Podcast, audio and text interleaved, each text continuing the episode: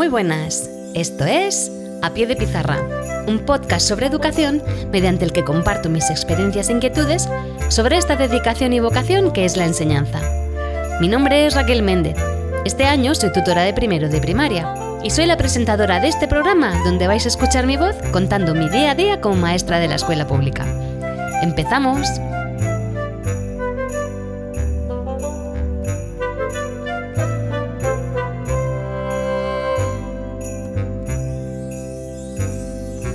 Hola a todos y gracias otra vez por escucharme y por estar ahí al otro lado. Eh, bueno, el podcast de hoy va dedicado a la biblioteca de aula.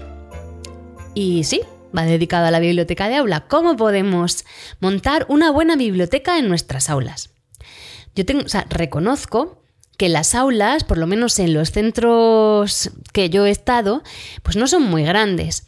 Eh, están llenas de pupitres porque hay bastantes niños y muchos armarios y queda poco espacio pues para montarte un buen rincón de biblioteca.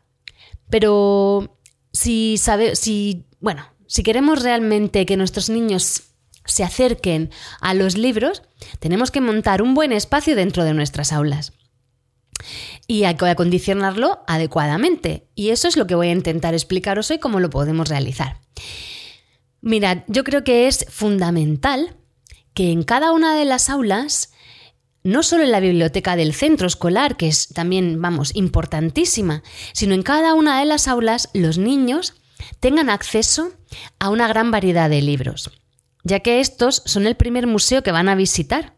Y es, es, importante también que esos libros que vamos a mostrar en nuestras aulas, pues tengan una cierta calidad estética. Tienen que ser atractivos a los ojos. ¿Cómo puedo elegir unos buenos libros para mi aula? Bueno, en realidad es tan fácil como hacer una llamada. Mirad, en cada una de las regiones, en todas las comunidades autónomas, hay gente que se dedica a vender libros y a vender libros a escuelas.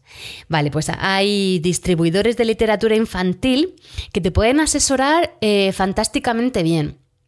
El año pasado yo estaba en sexto de primaria y mis compañeros que empezaron en primero de primaria eh, dieron un telefonazo a, a, varias editoriales y a nosotros en nuestro caso vino de la editorial Calandraca, una distribuidora, y trajo, bueno, una gran variedad de catálogos donde pudimos, donde ellos pudieron ver los libros y también trajo una maleta enorme con diferentes y bueno y variados libros de, de lectura. De hecho, fue primordial el que trajese los libros y ella era una gran conocedora de cada una de las historias. Te los pueden agrupar por centros de interés, por eh, mm, motivaciones que tengas tú, por si quieres trabajar las emociones, eh, si quieres trabajar los distintos tipos de familia, los miedos. Hay gran cantidad, hay un amplio abanico de literatura infantil y juvenil que desconocemos, pero estas personas, su trabajo es ese y claro, nos pueden asesorar para que la compra sea más fructífera, pero claro, yo siempre recomiendo que, además de escuchar a los asesores, cojamos los libros. Porque si para nosotros son atractivos, nosotros los maestros, que somos los que tenemos que hacer llegar los libros a los niños, si ya a nosotros eh, nos encanta lo que estamos viendo, para los niños va a ser una pasada. Y tenemos que enseñarles nosotros a discernir lo que es un buen libro de lo que no. Me refiero a la calidad estética, además también de las historias, porque eh, un compañero y amigo que me ha comentado que él ha intentado, ha puesto pruebas, ¿no? Libros estéticamente preciosos con historias maravillosas en la biblioteca y luego libros pues bastante mal ilustrados, no bien contados y, los niños no hacían, bueno, esto el año pasado, no hacían diferenciación. Ahora ya saben diferenciar porque les ha educado en cómo es una buena historia, que te atrape y en ver pues un dibujo y una ilustración pues que sea llamativa. Hay millones de libros que son una pasada y que tienen unas ilustraciones que para nada son lo normal, lo que estamos acostumbrados nosotros los adultos, que ahora ves los libros de cuando eras pequeño y dices, madre mía, Qué feo, ¿no? Pero bueno, todo ha evolucionado. Gracias a Dios, muchísimas personas que se dedican al arte pues han invertido y expuesto su trabajo y bueno, pues para ilustrar libros y puedes encontrar auténticas maravillas. Claro, me diréis, sí, sí, pero Raquel, no te flipes, que en los centros no tenemos presupuesto para comprar libros. ¿De qué vas? Bueno, tenéis razón. Nosotros os voy a contar lo que hemos hecho desde el colegio, ¿vale? Porque estamos empezando a hacer bibliotecas de aula desde primero. Y van a ir subiendo. El año pasado empezaron en primero, este año está primero y segundo, y sucesivamente. ¿Qué estamos haciendo? Pues nos reunimos con el AMPA, la Asociación de Madres y Padres del Cole, y ellos tienen partida presupuestaria y quieren gastarse el dinero en lo que es la educación de sus hijos porque están invirtiendo en ellos. Entonces eh, les, hicimos un presupuesto con, con el precio de los libros en total y se abonó.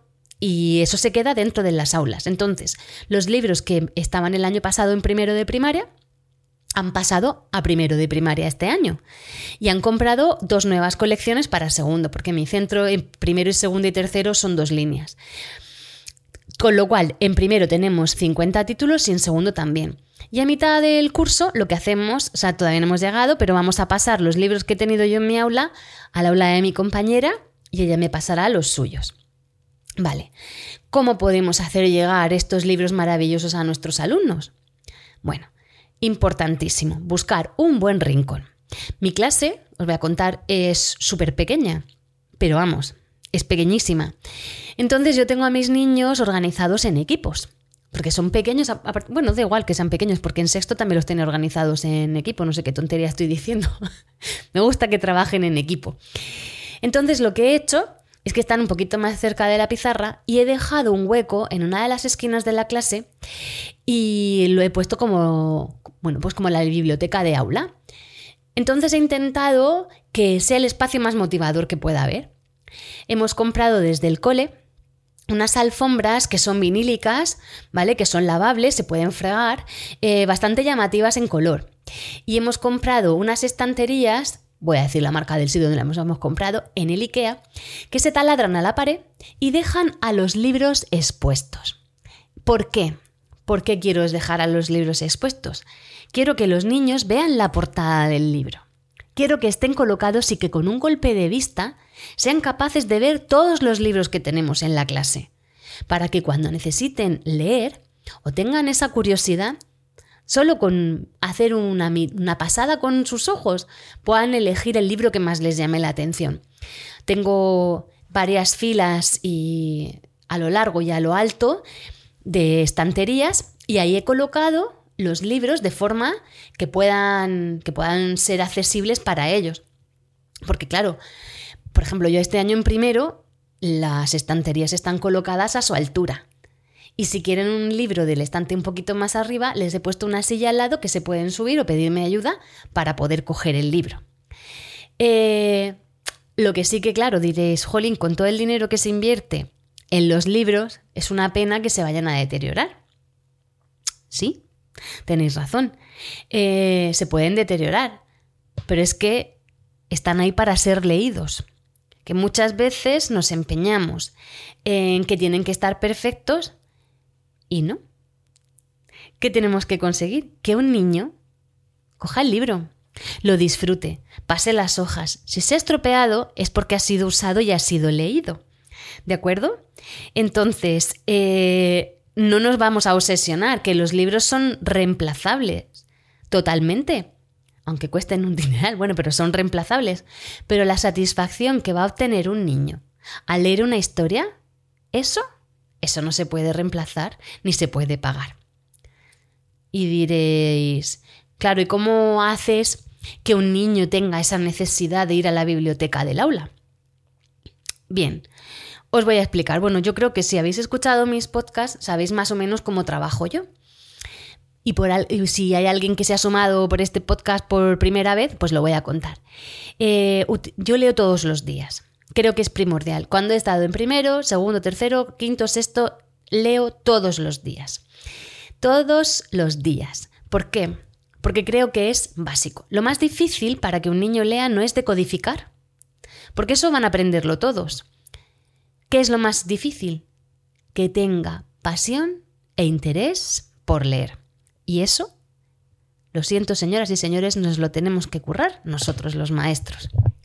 Entonces, hay que organizar, muy, o sea, hay que tener muy claro qué se quiere conseguir con cada libro. Yo antes de hacer cualquier actividad de, de lectura, yo sé el libro que voy a trabajar y me lo leo con anterioridad. Sé cómo lo voy a entonar, cómo se lo voy a presentar, porque antes de presentarles un libro, a mí me gusta hacer una animación a la lectura. Y entonces siempre me invento alguna historia y el libro me llama, el libro me elige. O a través de una varita mágica, o que oigo una canción, o alguien oiga una voz y el libro está aplastado y necesita que lo salve, ya me encargo yo del día anterior, pues lo escondo y lo aplasto con otro libro. O empiezo a decir alguna letra que, bueno, una sílaba que aparece en la portada del libro, o el personaje que me está hablando, para que ellos se acerquen a la biblioteca y averigüen qué libro es.